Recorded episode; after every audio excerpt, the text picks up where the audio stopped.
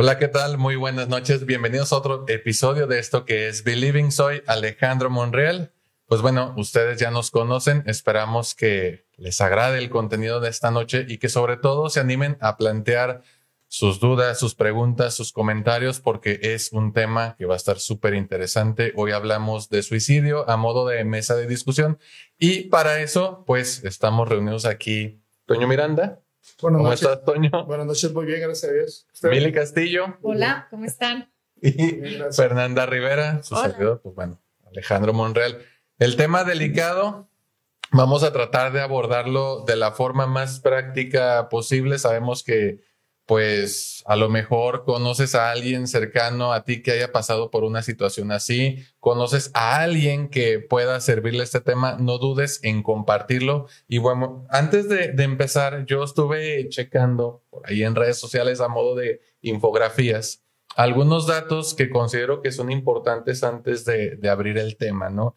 Y por ejemplo, fíjense bien, aquí la, pues la fuente se le damos a Universum Museo, pero nos dice lo siguiente, a nivel mundial se suicidan cada año casi un millón de personas, lo que equivale a una persona cada 40 segundos. El suicidio es la segunda causa de muerte entre los jóvenes de 15 a 29 años a nivel mundial. Y las principales enfermedades ligadas al suicidio son la depresión, la esquizofrenia y el trastorno bipolar. Representan el 57% de las muertes violentas en el mundo.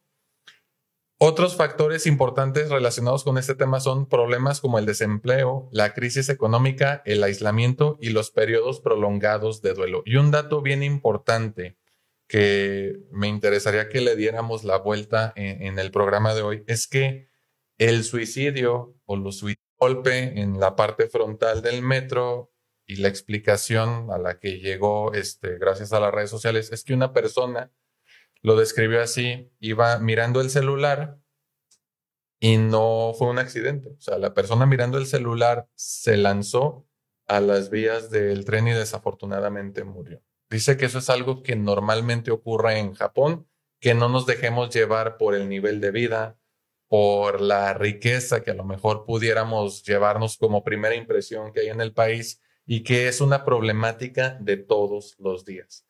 Si esto sucede en países de primer mundo, en países desarrollados, y como decía ahorita en la infografía, pues no me quiero imaginar en países en el que las oportunidades pues son menos, ¿no? Situaciones de duelo no resueltas, etcétera, etcétera. Pero ¿por qué estamos todos aquí? Pues para que cada uno desde su perspectiva, Fernanda como psicóloga infantil, Mili como terapeuta familiar, Toño como psicólogo clínico y yo también como terapeuta familiar, podamos hablar o abarcar un poco acerca de este tema. Toño, te cedo la palabra.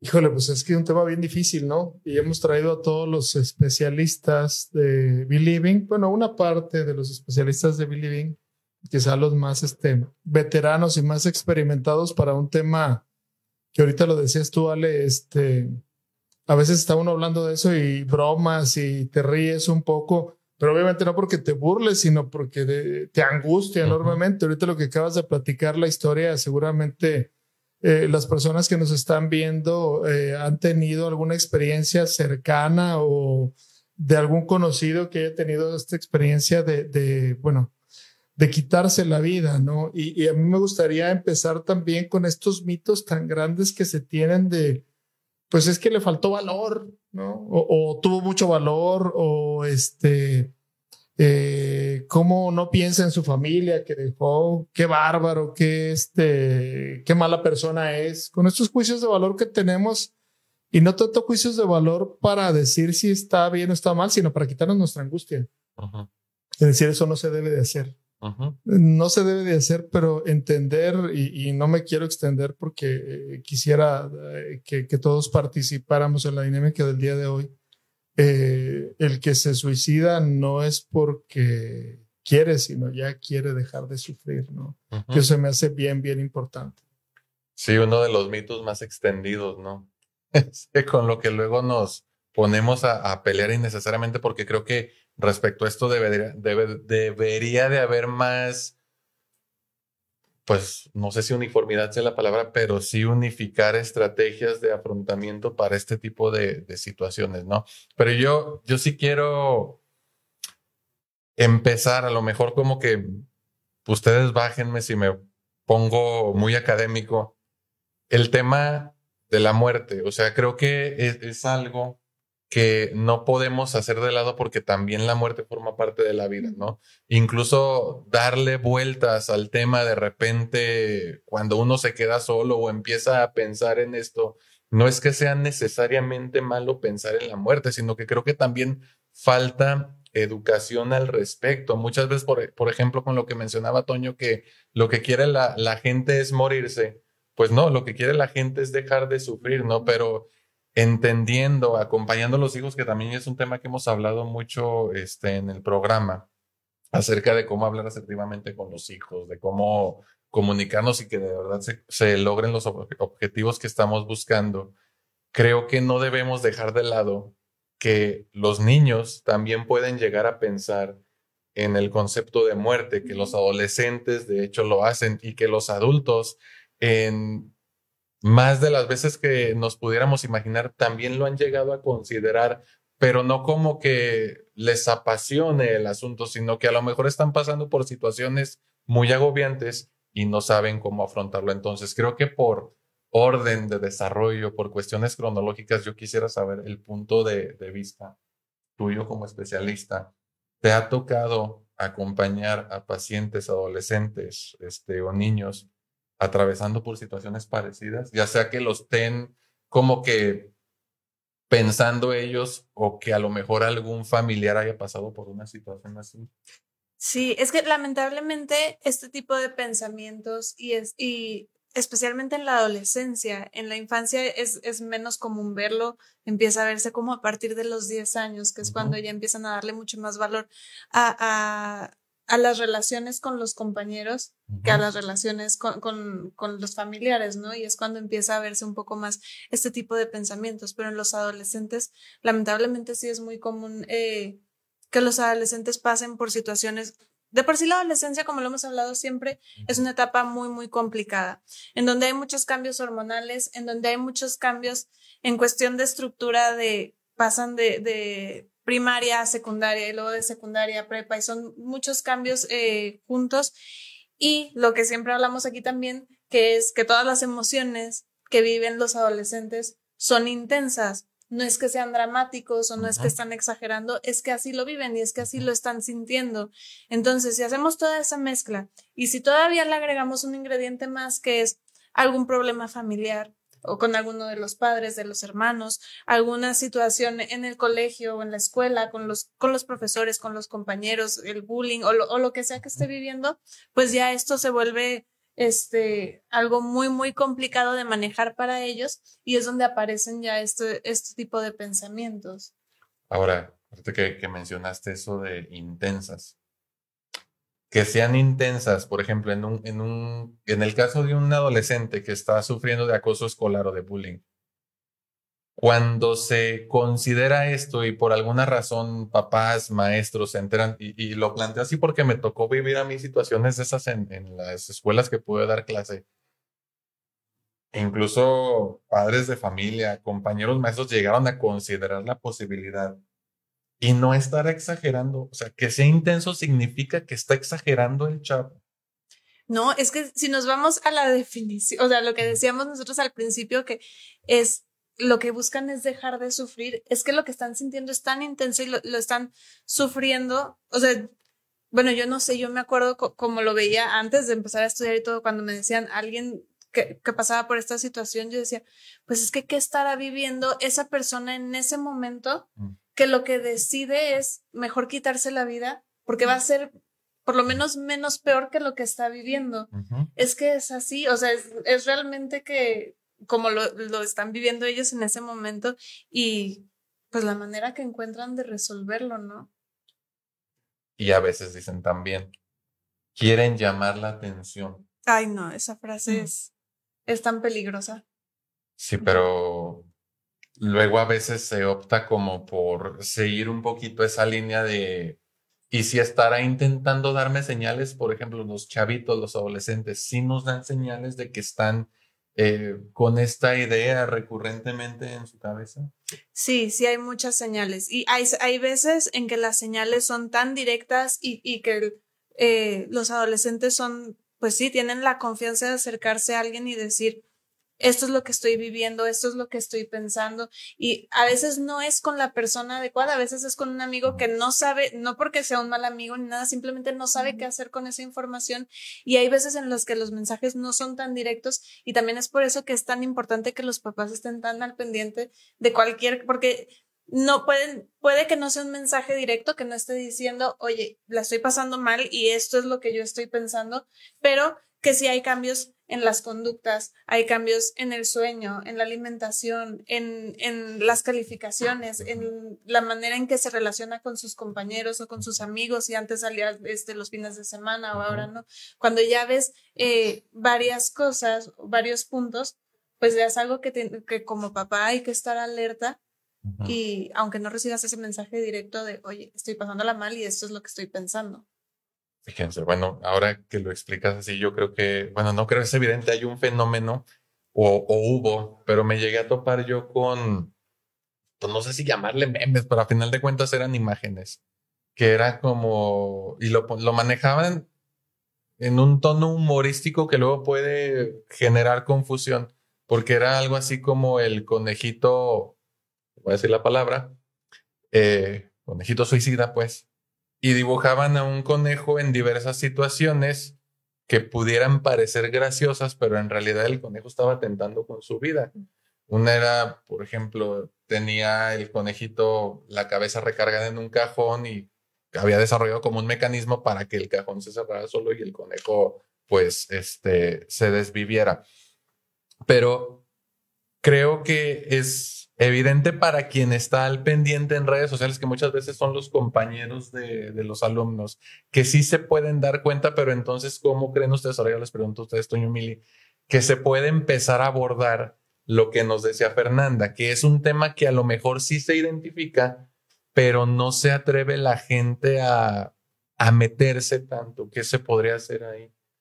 Yo creo que primero es como la parte de la sensibilización, porque el hablar del suicidio, así como bien lo decían, es un tema serio, es delicado y a nadie le gusta hablar del suicidio, pero yo creo que es más feo y más triste y más doloroso hablar de se suicidó, hablar de él está teniendo pensamientos suicidas o está teniendo planeaciones suicidas, que va muy de la mano, o sea, porque ahorita decía Fer, bueno, pueden ser señales directas o indirectas pero a veces también lo dicen hasta en memes o de bromas, de que, ah, la vida estaría mejor sin mí, o jajaja, todo el mundo estaría eh, más contento.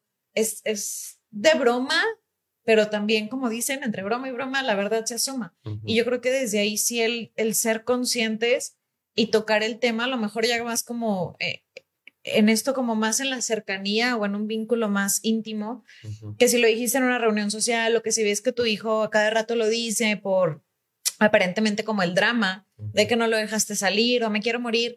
A ver, pues también es esta parte de acercarme, o sea, realmente cómo te sientes, qué te angustia, esto que dijiste, qué tanto de pronto sí puede pasar por tu cabeza.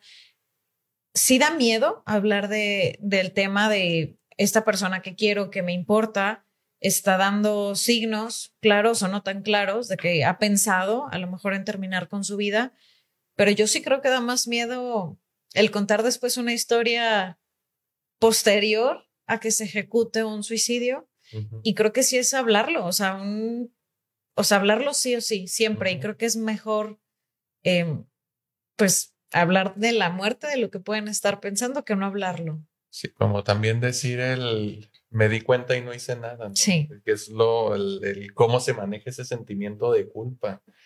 Pero a ver, hay algo que eh, en relación con otros temas, dice mucho Toño, eh, lo que escuchas dice mucho de quién eres. Podemos decir que hay música que generalmente escucha un adolescente que está pensando en suicidarse. Yo, yo la pregunta la quiero encaminar más hacia, ¿hay un perfil del niño, del chico, de la persona suicida? Bueno, digo, es algo que, que ahorita puede extenderse un poquito más Fernanda en, en cuestión de los niños, pero si hay un perfil, sí, desde luego, este, nadie se suicida siendo súper feliz. Nadie se suicida teniendo sentido de vida, nadie se suicida estando pleno. Eh, mucha gente dice, es que eh, eh, estaba pleno, estaba en su momento, era una persona súper feliz. No, no se hubiera suicidado, es que fue un accidente. Ves las características o vemos las características del accidente y lo decimos, pues bueno, más bien lo estaba buscando, como este conejito del que hablas, ¿no? Hay conductas suicidas, hay ideas suicidas, ¿no? Hay gente que te empieza a platicar y, que a mí me parece que es, es bien interesante darse cuenta de esto sobre todo por los profesionales de la salud, por la gente que está alrededor de sus familiares, es esta idea de, de eh, la tragedia o estas eh, idas a las adicciones. Es gente que se eh, fuma un churrito, que está con la cocaína o que está luego ya con el foco para huir de este dolor. O sea, hay que recordar que el dolor es el que está detrás de todo esto. O sea, hay un dolor, hay un sufrimiento que yo no puedo manejar, entonces me, puedo, me pongo adicto o tengo una actitud adicta a ciertas cosas. ¿Qué perfil tiene la persona? Pues puede recurrir a la adicción, puede ser una persona que esté muy deprimida, puede ser una persona que se sienta sola, puede ser una persona que empiece a hablar de que la muerte es una opción, o puede ser una persona que incluso en sus relaciones esté totalmente aislado. Mucha gente me ha preguntado, bueno, ¿cómo puedes notar una persona deprimida? Hay, un eh, punto bien, bien claro que creo que les puede ayudar mucho. Una persona deprimida es aquella persona que lo que hacía ya no lo satisface, incluso le aburre. Eso, es un dato significativo. No, ah, es que cambió de hobby. No, aguas, le gustaba mucho el béisbol y ahora no está viendo las finales del béisbol. Acá dijo, ¿qué pasó? Ya ni me interesa. Hay un, desinterés sobre las cosas que le hacían y que le gustaban, ¿no? Por decirlo de manera muy general y tener mucho cuidado en la cuestión de la adicción. Muchos chavitos, ahorita lo, los podrá explicar Fernanda con un mejor estetino, hay muchos chavitos que luego empiezan a, a entrar a la droga, no porque les guste la droga, sino porque los los ah, anestesia. Los anestesia y hace que el dolor no, no, ahora es que no duela tanto.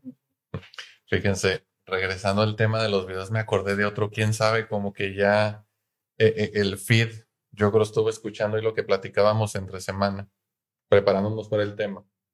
Y sale, es otro reel, TikTok, y están dos amigos viendo un partido de fútbol.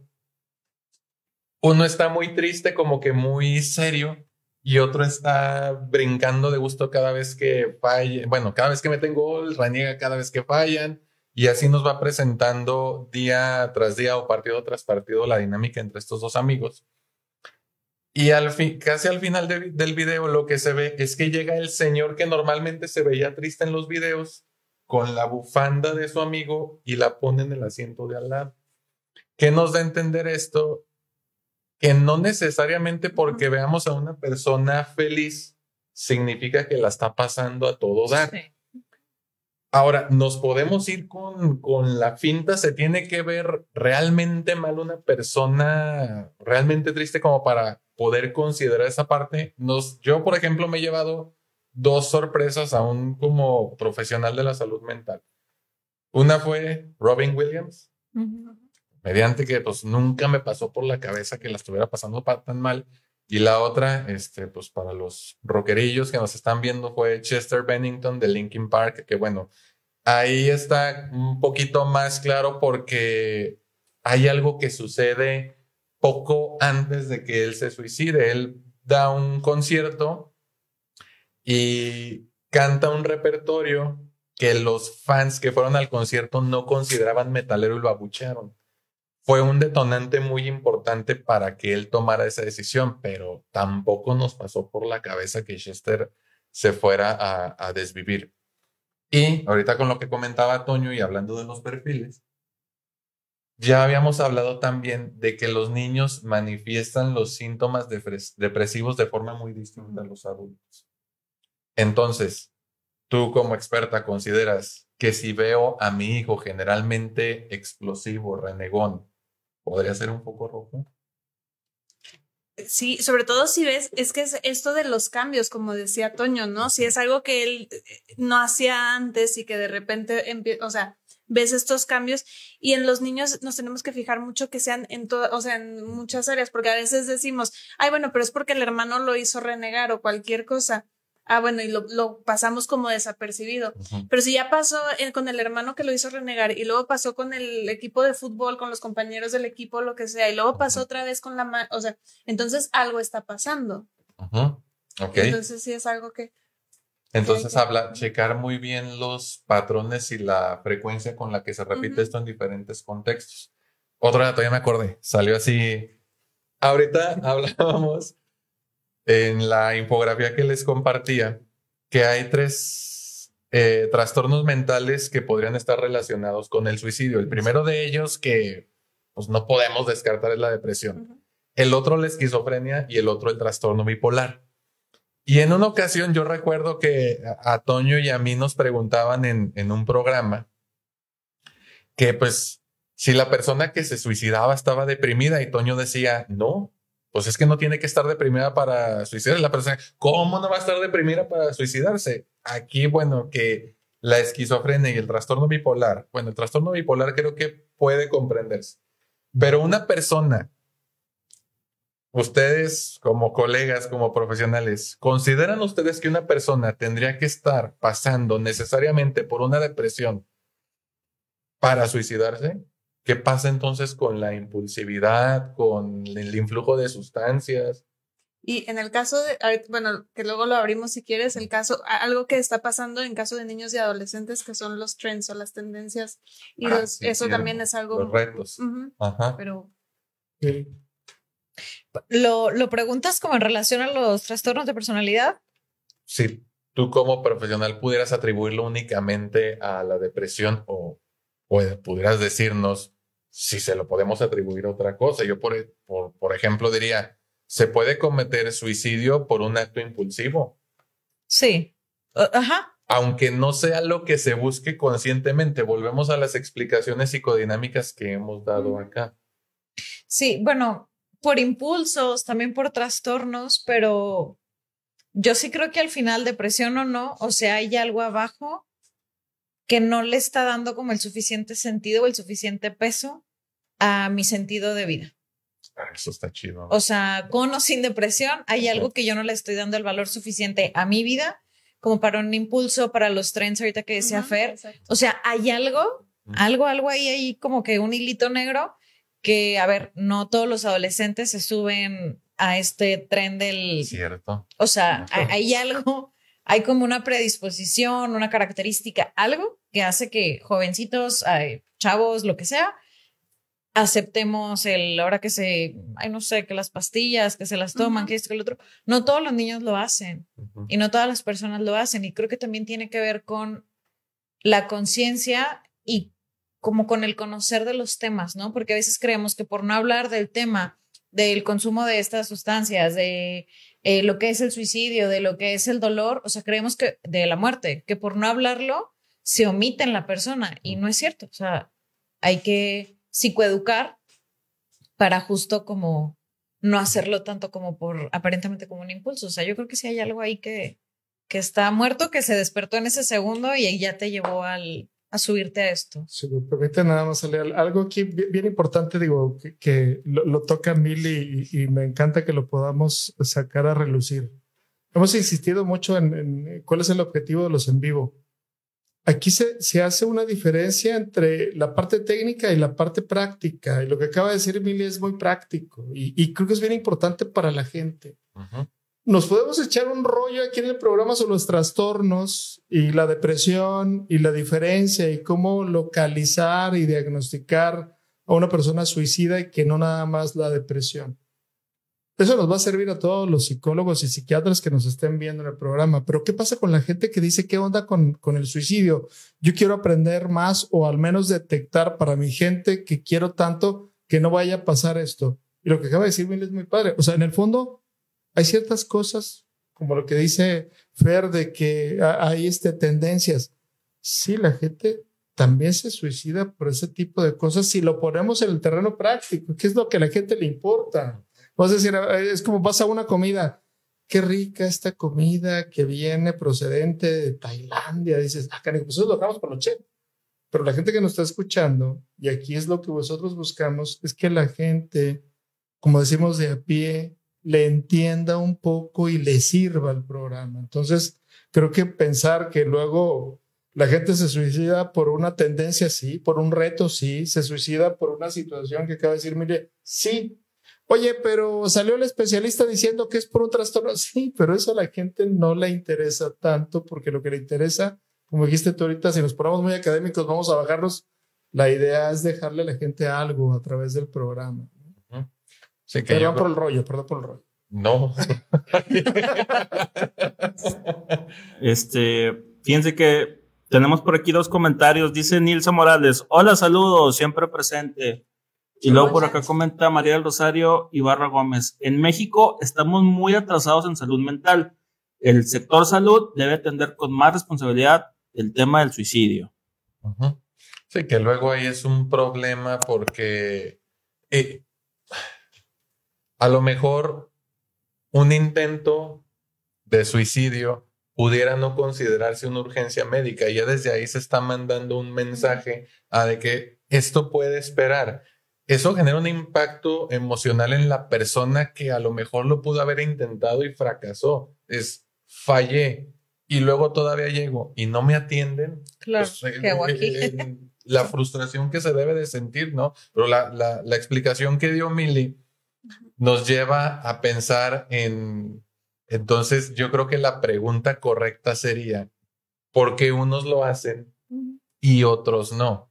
¿Qué características tendría, ya las compartió Fernanda, o podría tener un niño que a lo mejor ya está considerando la, la idea de muerte, que también lo decía Toño, hay, hay fases, ¿sí?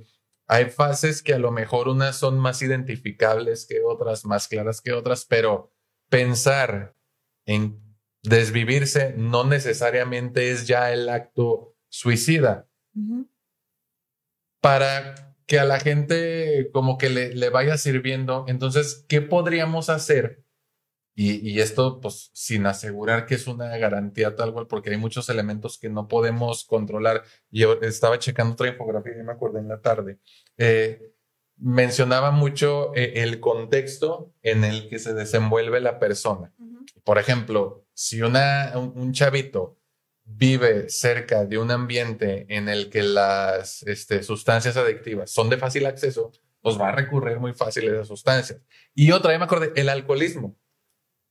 Creo también que el alcohol, al generar estos efectos en, el cuerpo, pues también tiende mucho a, la depresión. Pues, una persona alcohólica, aparte de que tiene una personalidad, eh, vamos a decirle así, pues, infantil, también tiene una forma de afrontar los problemas que va en esa misma sintonía y puede recurrir a esto. Pero es así, ¿qué pudiéramos hacer como para ir evitando que este tipo de situaciones se presenten desde la infancia, luego en la adolescencia?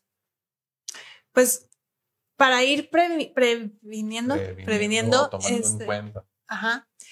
Lo más importante es desde el principio tener esta cercanía y tener esta confianza con, con los niños, el que, que sean capaces de, que se sientan con la confianza de acercarse a hablar si algo es, o sea, si se están sintiendo, si están viviendo una situación que no les gusta o lo que sea, que sepan que pueden acercarse a hablar con los papás o con la persona, una persona pues responsable y poder compartir esta situación. Y sobre todo, híjole, también otra cosa que me parece muy importante, que los papás no vean como mi hijo está mal porque tiene estos pensamientos o porque ha, estado pasando por esta situación. O sea, no es que el hijo esté mal o que sea débil o que, o que haya algo mal con él. Es la situación que él está viviendo y al contrario, solo está buscando a alguien que lo pueda acompañar y que pueda ayudarle a encontrar una solución que él, que él no ha encontrado. Pero creo que cuando decimos, es que está mal o porque es que está mal pensar así es que no debes de, o sea, ahí es donde me parece que es todavía más peligrosa la situación. Porque, bueno, ¿verdad? Es también súper importante como el poder validar lo que están diciendo, ¿no? Porque de pronto a lo mejor como adultos, con un niño, con un adolescente, como por este mismo miedo de que de alguna manera seguimos siendo como responsables de sus vidas, que, que hablan o que abren, como el quiero terminar con mi vida, eh, es siempre como el validar, porque luego es como por miedo, ay, no, no pienses en esas cosas. ¿Y quién, qué estás viendo en las redes sociales que te están metiendo ideas? ¿O qué voy a hacer yo sin ti?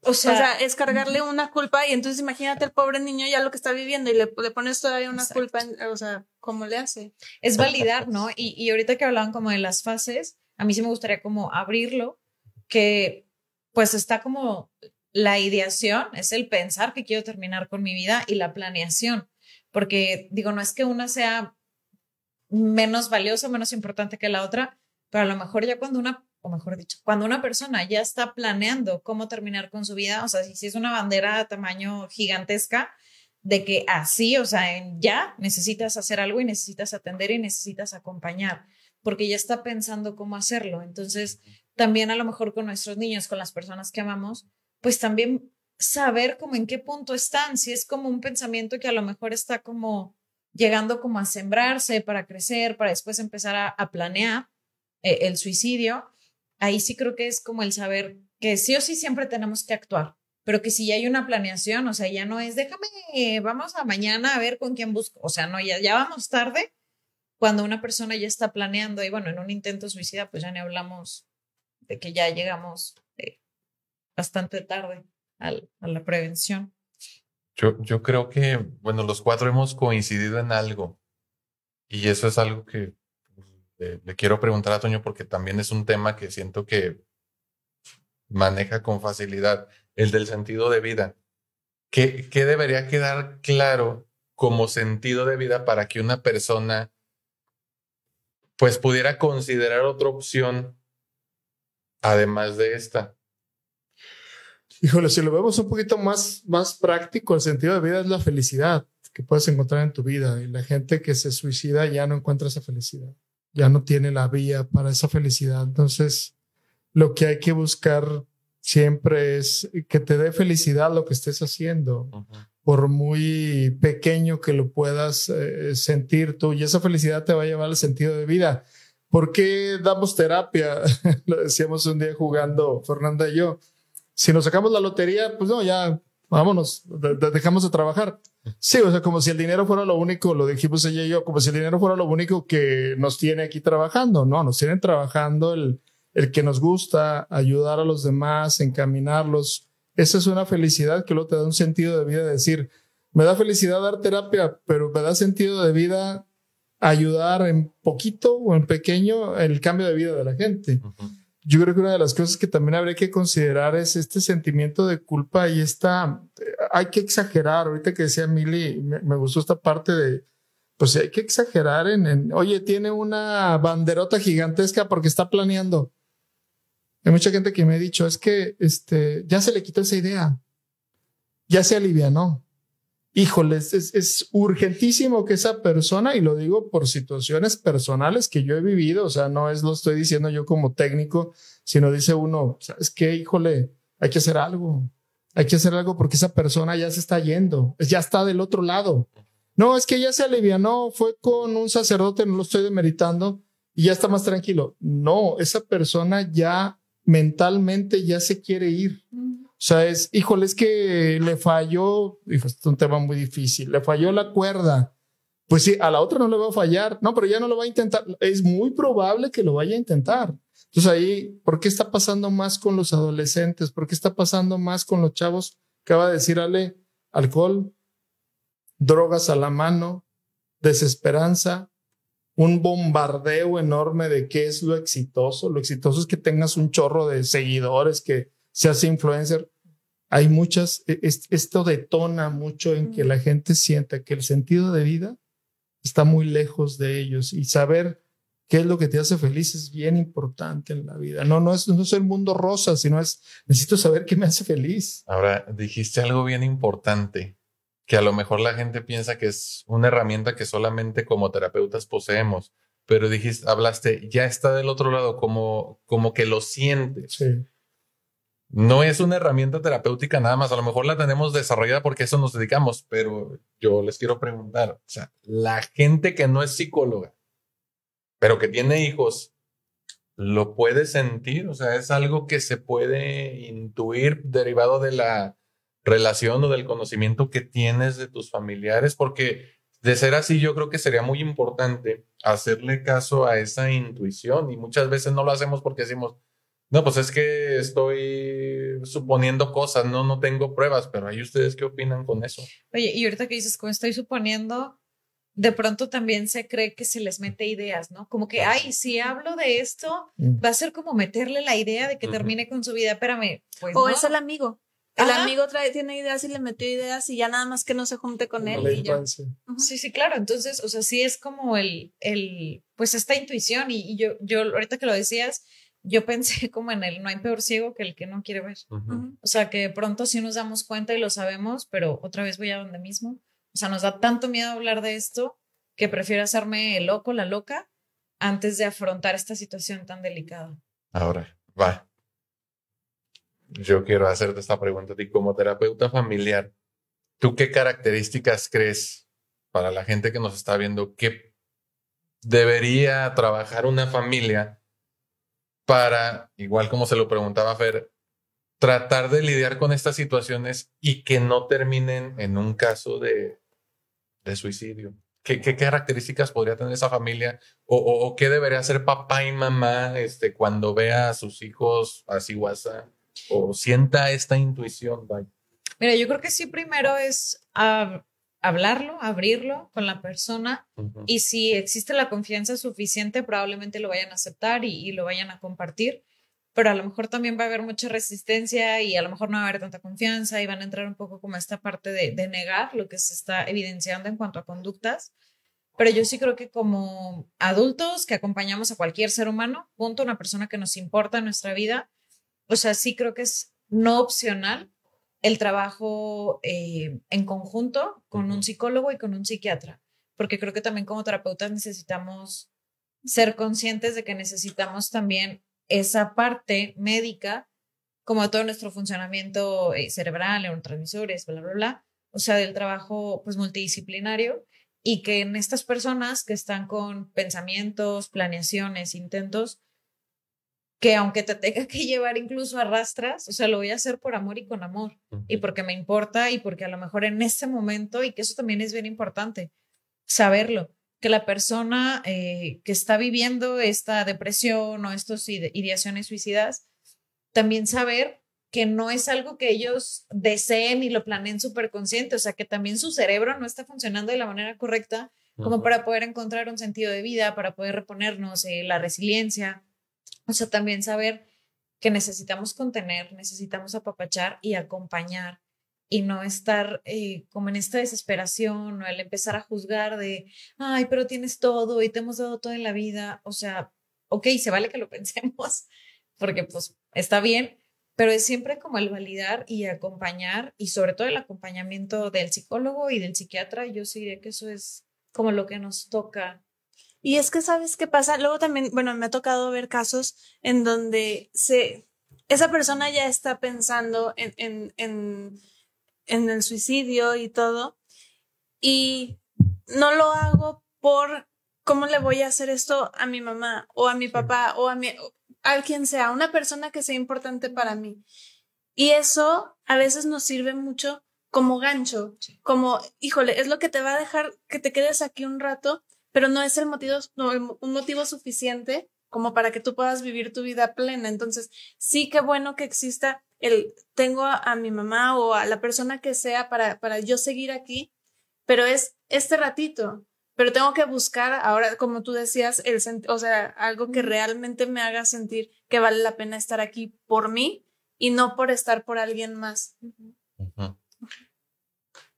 ¿Qué es lo que, porque también me imagino que se lo va a estar preguntando a la gente, en el caso de un niño, en una circunstancia como la que estamos intentando describir, ¿qué es lo que se trabajaría en terapia y cómo se trabajaría en terapia para si en alguna ocasión les tocara a alguien estar, ojalá y no, en una situación así, cómo no sé, llevar al niño, qué decirle, qué, qué es lo que les vas a decir tú para que la gente pues, vaya conociendo y se quede tranquila de que esto es algo que podría llegar a suceder y así es la mejor forma de afrontarlo. Ay, bueno, es que como ya lo hemos dicho muchas veces, es un tema súper complicado, es muy pesado y se tiene que trabajar como por muchas partes. Primero es con el niño en el trabajo en terapia, el sí, el, lo que está viviendo, el que es el niño o el adolescente, lo que está viviendo, el encontrar como este sentido, o sea, este sentido de vida que mencionábamos antes.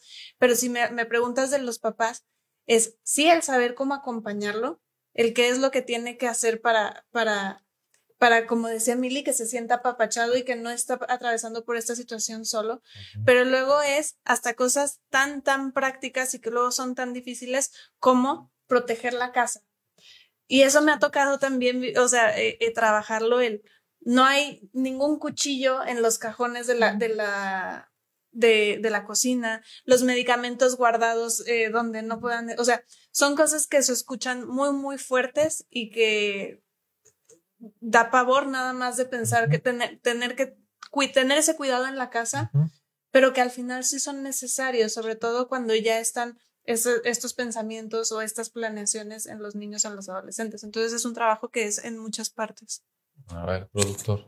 Pregunta por acá Mayra, dice, número uno, ¿cómo podemos en verdad ayudar a una persona que sí da señales o tiene una idea constante de suicidarse?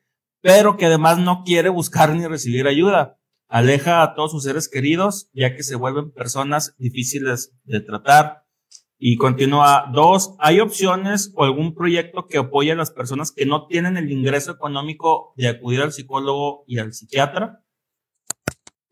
¿Quién quiere responder? Bueno, yo podría empezar, ya ustedes complementan. Este, en cuanto a la primera, es lo que ahorita trataba yo de transmitirles, o sea, que realmente su cerebro no está funcionando correctamente o al 100. Entonces, es natural o es común que exista como este de rechazo ante la ayuda y como tratar de alejar a las personas que están ahí. Entonces, si yo sé que hay señales y es una persona que amo, pues así como que aún así me pegues, me tires, me hagas, o sea, siempre voy a estar aquí, o sea, como este amor y esta aceptación incondicional ante lo que estás viviendo, o sea, no importa cuántas veces me vayas a hablar en la madrugada, no importa si me tengo que venir a vivir aquí contigo para eh, como cuidarte y protegerte, o sea, saber que estamos como, saber, hacerle saber y sentir a esta persona que al menos yo voy a ser una persona incondicional y no importa cuántas veces me recuerde a mi madre, o sea, siempre voy a estar ahí, o sea, como que no, no darnos por vencidos en cuanto a la ayuda, que, queremos ofrecer o que queremos acompañar. Y creo que también como el gobierno tiene llama, eh, teléfonos como de urgencia social a vida, no me acuerdo bien cómo, cómo se llaman estas líneas, pero que también son líneas donde dan atención como en el momento, o sea, psicólogos que están ahí 24/7, por cualquier urgencia sé que están ahí y bueno, pues el acompañamiento eh, seguro posterior ellos lo darán como eh, esta canalización para que lleguen a manos de profesionales eh, pues, que puedan acompañarlos en esos momentos. Yo, respondiendo un poquito a la primera pregunta, hace tiempo vi una explicación que me pareció de lujo, eh, muy práctica también.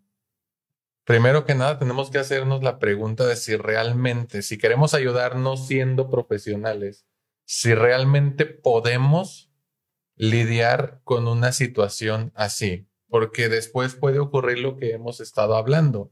Vamos a empezar a enjuiciar y a aconsejar.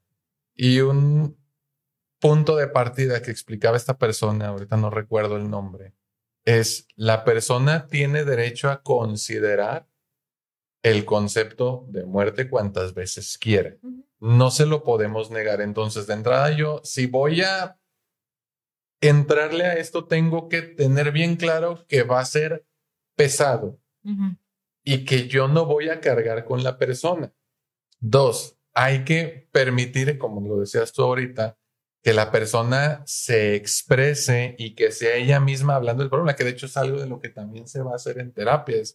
permitirle hablar de cómo se siente, permitirle hablar de por qué está considerando el desvivirse sin juzgarlo. Lo más importante que de hecho hacemos como terapeutas en un primer momento es lograr que esa persona se sienta cómoda y que confíe en nosotros, porque si se siente cómoda y confía en nosotros, se va a permitir hablar de cómo se siente. Una vez que logremos eso, podemos empezar a hablar de lo otro. Pero creo que como persona no profesional de la salud mental, si quieres y te sientes con la suficiente fuerza de acompañarlo, el trabajo es hacerlo sentir cómodo y que te tenga confianza de abrirse y que no lo vayas a juzgar.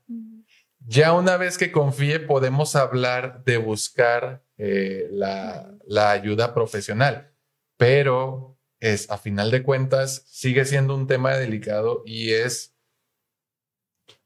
pues, una decisión que toma la persona consciente, impulsiva, híjole, pues, difícil, ¿no? Sí vas, incluso es difícil manejarlo como terapeuta, es un trabajo desgastante, pero pues a eso nos dedicamos, ¿no? En fin, no sé la segunda pregunta, ¿no? Para complementar la segunda pregunta. ¿Que había algunos centros? Hay centros, sí, bueno, incluso que, que yo pueda considerar especializados en suicidios, creo que sí hay una o varias asociaciones especializadas en, en estos temas que no solamente cuentan con las líneas de apoyo, sino que se puede recibir atención profesional gratuita o a bajo costo y también están pues diversas opciones para la que consideren mejor, ¿no? Pero sí, o sea, estas dos partes se cubren no a como nos gustaría porque a final de cuentas la salud mental, digo, ya voy a meter aquí el comentario político, pues sigue siendo un tema que es responsabilidad del Estado, así como la salud física de los ciudadanos.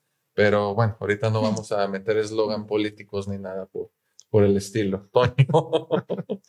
no, digo, no sé, yo, yo hablaría un poquito ahorita de, creo que es Mayra el nombre de la chica.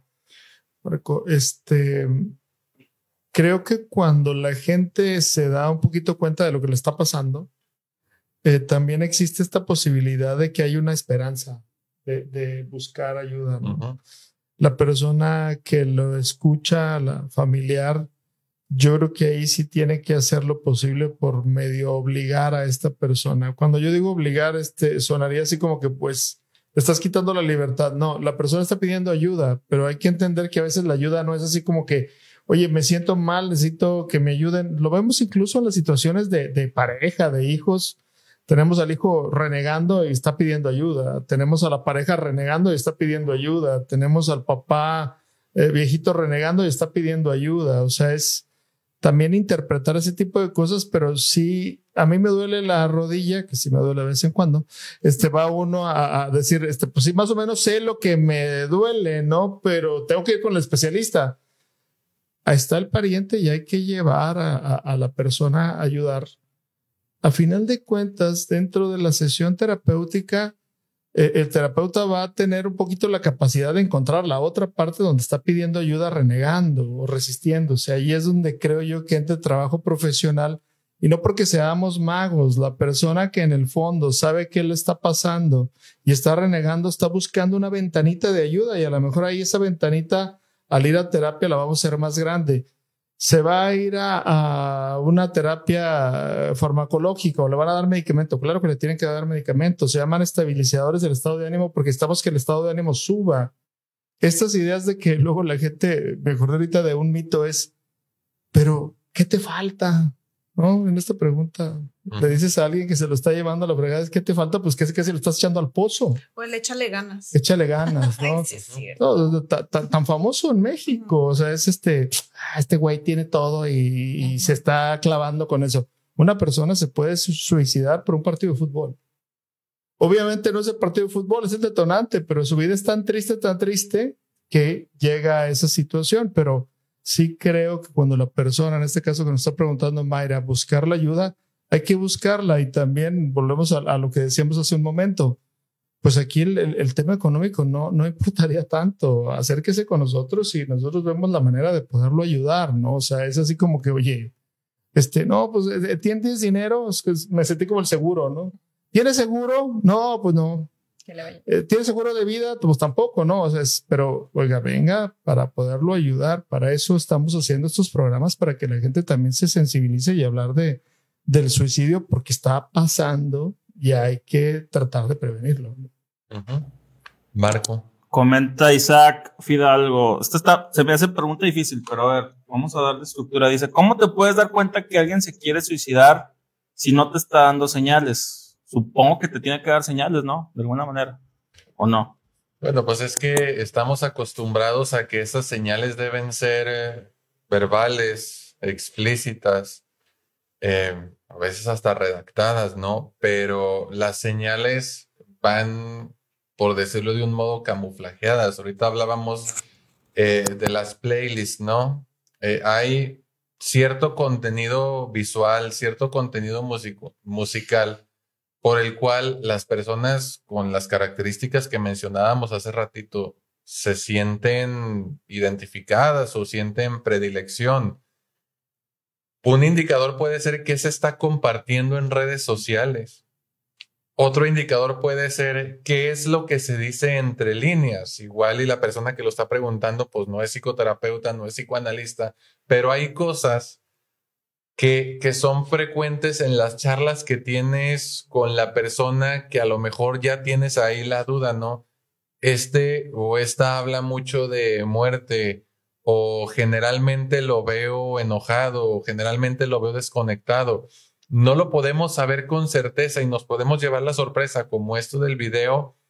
Pues sí, las señales no siempre son evidentes, pero también creo que vale mucho hacernos la pregunta, ¿qué tanta confianza me tenía la persona y qué tan, qué tanto puedo hacer yo? A, lo mejor la, la, pregunta la puede estar haciendo porque pudiera sentir impotencia, ¿no? En una situación de ese estilo, pero las señales no están siempre tan evidentes.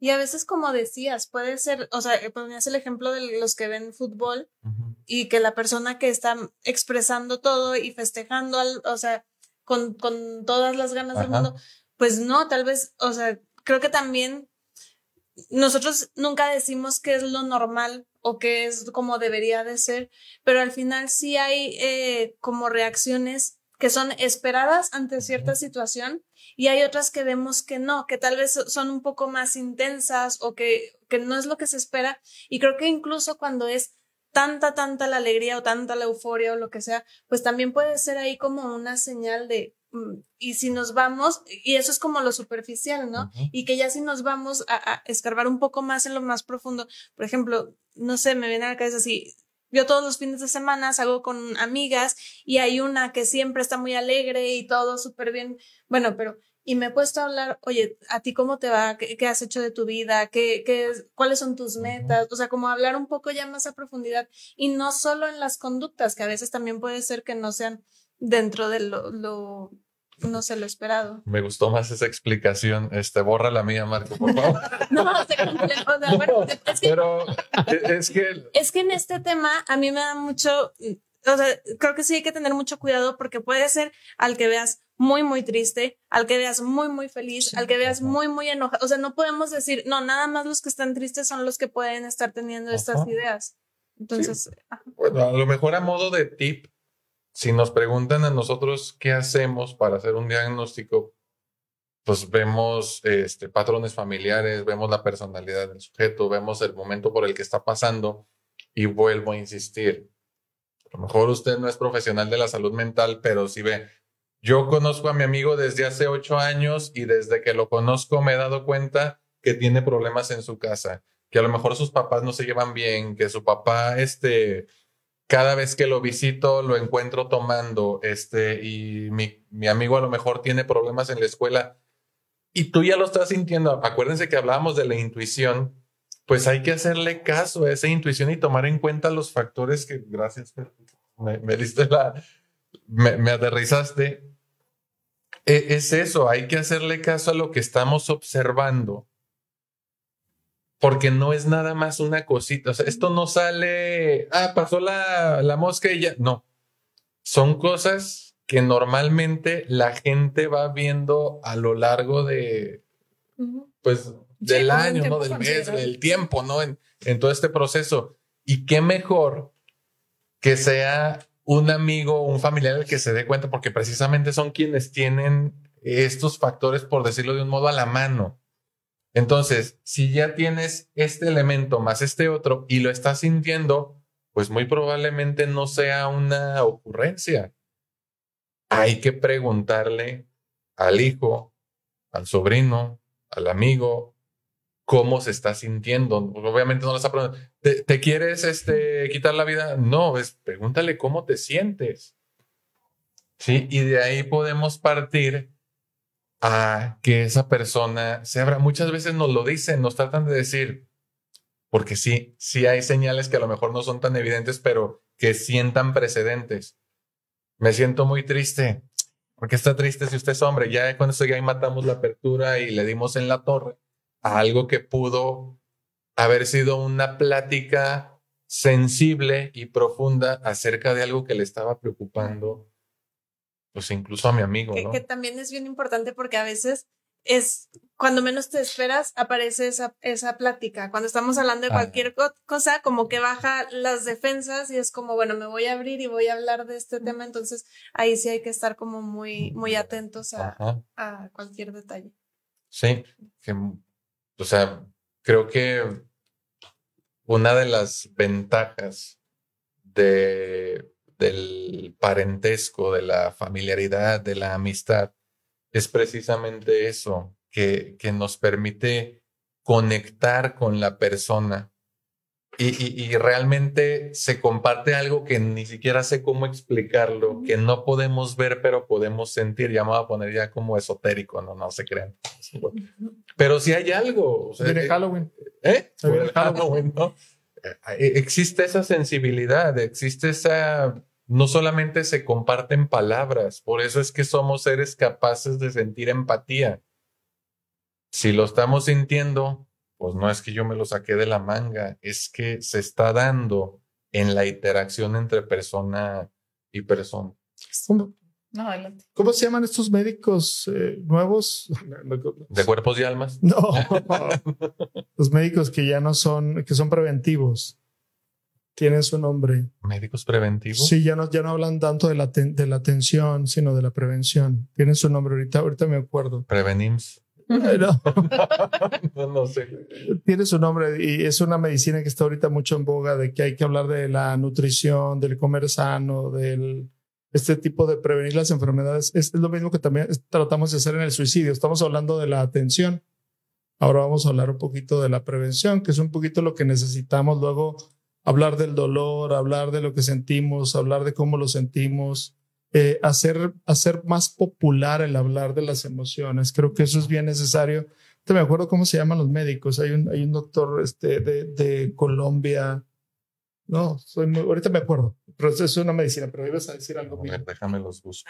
bueno, iba como a complementar lo que está diciendo Ale, que tiene que ver como con la intimidad, ¿no? O sea, yo creo Funcionales, perdón. Medicina funcional. Ah, ok. O sea, bueno, eh, como la intimidad, porque al final si llegan con el terapeuta o con el sacerdote o con la persona con la que te quieras acercar como de primera instancia y parece como que quieren que nosotros les demos de pronto como todas las respuestas, pero también no hay nadie más experto en uno mismo que, que uno mismo. Y al yo tener como estas relaciones con esta intimidad con mi pareja, con mis hijos, con mis amigos, con las personas que están cercanos, creo que es un poco lo que decían ustedes, o sea, empiezo como a sentir que quizás algo no está tan bien, ya sea que estés muerto de la risa o que de pronto estés como muy serio, de pronto te enojes de, como de, muchas cosas. O sea, creo que tiene que ver con la intimidad con la que tenemos con el otro y desde este lugar, pues el poder acercarnos y, va de la mano con la prevención, ¿no? Del, del también no juzgar, o sea, al final lo que nos vayan a decir, aunque para nosotros sea una cosita de que, ah, ¿a poco por eso te estás queriendo cortar las venas? Pues sí, o sea, no por el hecho de que para ti no sea valioso o tan grande, no quiere decir que para mí pierda como el valor o el sentido de cómo yo lo estoy viviendo. Y siento que eso también nos, nos falta como sociedad, o sea, el ser sensibles con lo que sea que el otro esté viviendo, aunque para mí no sea lo suficientemente importante o lo suficientemente grande como para reaccionar de esa manera.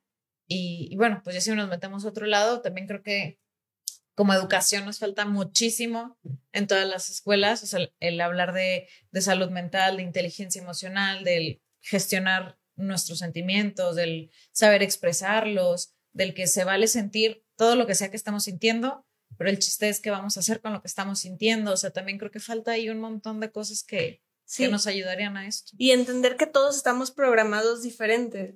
Y aunque sea la mismita situación, o sea, como dices, alguien se puede, puedes decir, se está ahogando en un vaso con agua, pero no, pues, o sea, viene programado diferente y no sabe cómo, o sea, no encuentra la manera de resolver la situación igual que lo hace la persona de al lado. Entonces, creo que si entendemos eso, ya los juicios quedan de lado. Pues es que lo que se me ocurre, digo, y tomando como base lo que ustedes dijeron es que una forma muy atinada de ir previniendo esto es, uno, reconocer que somos una cultura muy acostumbrada a la carrilla.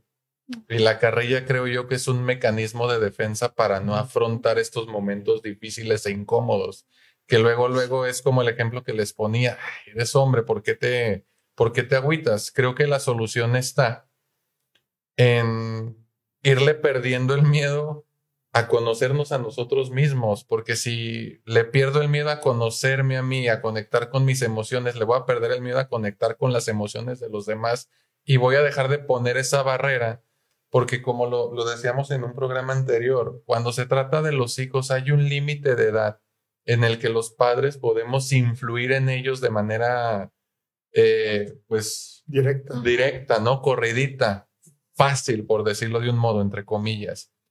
Creo que también a veces se nos van oportunidades con los amigos o los seres queridos de conectar. Y creo que lejos de que la persona que está considerando eh, desvivirse no quiere que, que le demos razones, quiere que lo escuchemos, quiere que conectemos. Entonces, nos está dando la mano, como decía Toño, y quiere que sostengamos esa mano para que empiece a fluir esa emocionalidad. Porque a final de cuentas, algo bien importante y que haciendo alusión a, ya me voy a poner este sangrón, esta hipótesis económica en psicoanálisis. Las personas estamos para gestionar energía. Entonces yo gestiono energía con ustedes, gestiono energía con Marco y necesitamos alguien con quien rebotar tanto lo positivo como lo que consideramos negativo. Y si no lo tenemos, pues nos sentimos solos y no le encontramos razón de estar aquí, ¿no? Quizá también hablar un poquito nada más, este, para ir cerrando el, círculo de la gente que está triste, de la gente que ha pensado en suicidarse, de la gente que tiene estas ideas, de la gente que está sufriendo, de la gente que se siente muy mal en este momento hay una alternativa, ¿no? Que eso es lo que buscamos, que la gente se acerque diga, yo me siento así, he pensado en hacer tal cosa, eh, estoy viendo las pastillas de mi abuelita que me puedo tomar eh, una buena cantidad y acabar con el sufrimiento. Hay una alternativa y esa alternativa eh, la podemos tener nosotros ahorita si está viendo usted el programa, si lo va a ver después. Si usted conoce a alguien, también buscar esa atención. Hablamos de la atención, hablamos de la prevención y hablamos de toda una educación. La parte que nos tocaría a nosotros serían obviamente las tres, con más injerencia quizá en la, en la prevención y en la atención. Y la idea es que si alguien se está sintiendo mal en este momento, si alguien está sintiéndose eh, deprimido, que ya no puede con este sufrimiento, que ya fue a 25 cursos y se sigue sintiendo igual y que no tiene con quién platicarlo, siempre habrá esta oportunidad de poderlo platicar. Eh, Marco nos hace favor de poner continuamente el teléfono de Believing y lo que acaban de ver ustedes en este momento son este, eh, cuatro personas que pudieran atenderlos en cualquier momento y en cualquier situación para que usted también, a mí lo que me gusta es que la gente vaya viendo que hay varias alternativas, ¿no? Este, yo me siento más de este estilo, yo me siento más de este otro estilo.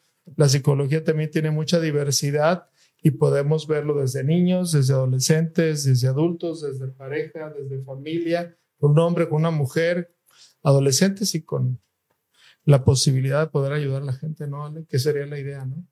Así es. ¿Más preguntas, Marco?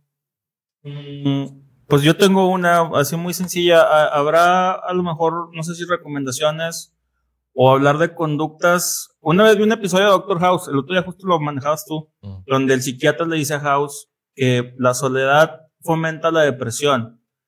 No sé qué tan cierto sea, pero pues me hace sentido. Sin embargo, habrá también conductas que fomenten tanto la depresión como la tristeza como círculos viciosos y luego aunque las personas terminen pues tomando decisiones de esta índole como lo es este auto, ¿cómo le llamas tú?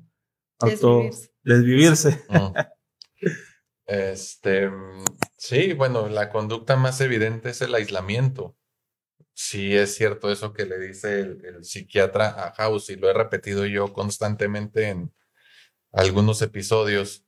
No estamos hechos como especie para vivir aislados. Los casos de las personas que viven aislados son contados. O sea, tendrías que ser Buda o Jesucristo o prepararte muy intensamente para tolerar ese aislamiento. Una persona normal no está hecha para eso y obviamente va a experimentar todo este tipo de sintomatología que estuvimos hablando a lo largo del programa. Entonces, ¿qué hacer para evitar la melancolía, la desesperanza o en el peor de los casos la depresión y o el suicidio, pues empezar a convivir, buscar conectar con la gente, generar vínculos.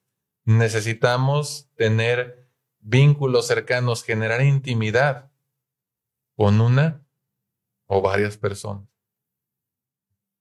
Y yo, y yo mi último, o sea, ya nada más que, sí, sí, de último, que quiero decir, no, bueno, porque cuando me toca trabajar con este tipo de situaciones, también lo que me parece que es muy importante como, como hablando de la persona, o sea, de la persona que está viviendo con estos pensamientos o con estas planeaciones y todo, pues es el que no sean tan duros con ellos mismos, el que sí se vale lo que están sintiendo, que el trabajo que se hace aquí no es magia, no es va a venir y al día siguiente va a salir bailando tap muy feliz de la vida. O sea, es un proceso y en donde no se busca el, el ser feliz, sino se, se busca el vivir tranquilo, el vivir pleno. Pero para eso creo que tampoco, o sea, también se busca que deje de ser tan, tan duro y tan de castigarse a él mismo por lo que está viviendo, por lo que está sintiendo y por lo que está pensando.